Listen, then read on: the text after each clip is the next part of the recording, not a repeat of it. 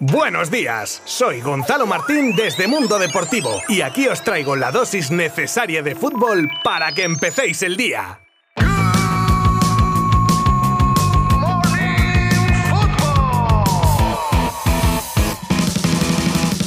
Muy buenas a todas y todos. Jueves de Good Morning Football cargadito de noticias del deporte rey. Comenzamos hablando de José María Bartomeu, que ha salido a la palestra para defenderse de todas las acusaciones vertidas por la actual junta directiva, después de las auditorías que han dado como resultado saber que el Barça económicamente es una ruina. De esta forma, el expresidente, apoyado por su ex junta directiva, ha publicado un comunicado en el que deja cinco puntos como defensa ante las acusaciones que le dejan como el malo de la película. Comenta Bartomeu que 1.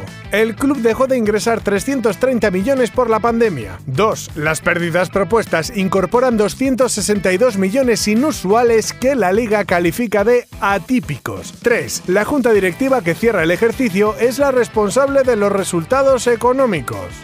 Pausa dramática para la reflexión de este punto. 4. La deuda neta ajustada con el Spy Barça ha sido de 558 millones en vez de 1.350. Uy, uy, uy, alguien miente por aquí, ¿eh? Y 5. El club no ha estado en ningún momento en riesgo de liquidación o disolución. Unos dicen una cosa, otros la contraria, que cada uno crea lo que quiera, pero me da que estos argumentos no van a tener demasiados apoyos. Ayer se jugó un amistoso entre el Fútbol Club Barcelona y el Cornellá, y aunque no parezca algo muy destacable, hay algo que hace esta noticia relevante y es la vuelta a los terrenos de juegos del Kun Agüero, y con gol incluido. Un encuentro que terminó en tablas a dos goles y donde la noticia es la vuelta del argentino que formó en la delantera con Ansu Fati y Coutinho. Brotes verdes al fin en la delantera azulgrana ya con vistas a sus próximos partidos ante Valencia en Liga y Dinamo de Kiev en Champions.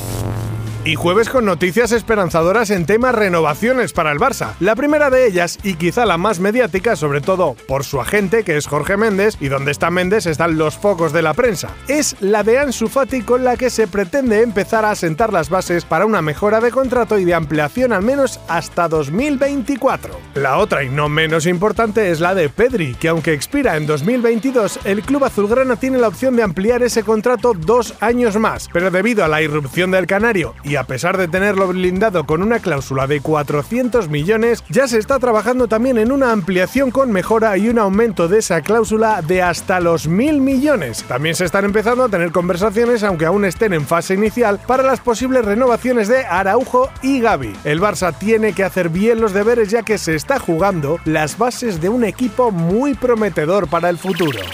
La siguiente noticia es cuanto menos delicada y tampoco me voy a meter en ningún jardín innecesario, así que seré breve y neutral en la medida de lo posible. Lucas Hernández, jugador del Bayern y ex del Atlético, tras una pelea con su, por aquellos entonces mujer, fue detenido y a ambos se les impuso 31 días de trabajos comunitarios y una orden mutua de alejamiento que ambos incumplieron al irse de luna de miel. Pues a la vuelta del viaje fueron sorprendidos en el aeropuerto de Barajas y Lucas fue detenido aunque posteriormente puesto en libertad, pero aún así la Fiscalía solicitó un año de cárcel por quebrantar la orden. Ahora los abogados del conjunto alemán han presentado un recurso, pero hasta que se estime o desestime, el jugador debe presentarse el martes en Madrid para elegir centro penitenciario en el que ingresar en los siguientes 10 días. Paso palabra.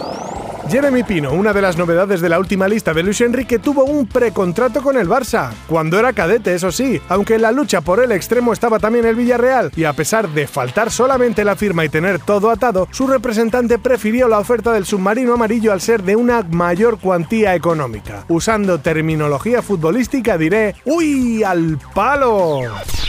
Y ahora volvemos un poco a la actualidad y nos pasamos por Madrid para tratar el interés del Atlético en el delantero nigeriano de 27 años, Paul Onuachu, del Genk belga, en el que marcó la temporada pasada 35 goles. Se trataría de una operación de futuro que rondaría los 20 millones aproximadamente.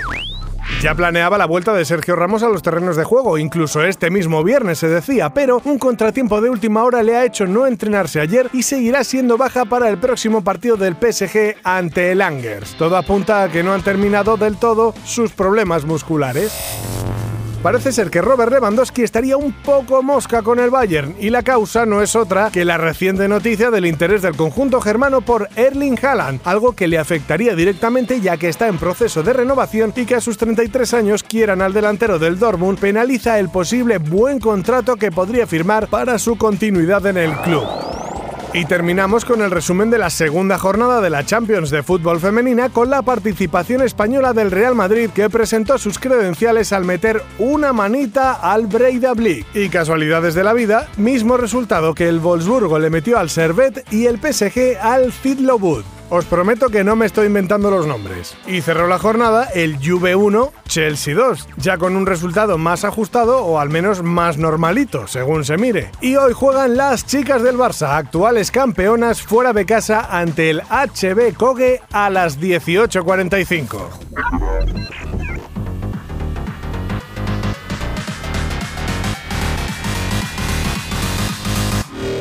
Me despido por hoy, como siempre un placer poder actualizaros lo más destacado del mundo del fútbol en este maravilloso podcast de Mundo Deportivo al que si no estáis suscritos no sé a qué esperáis. Venga hombre, que solo es un clic. Mañana os espero con más. Un saludo. Adiós. Mundo Deportivo te ha ofrecido Good Morning Football, la dosis necesaria de fútbol para comenzar el día.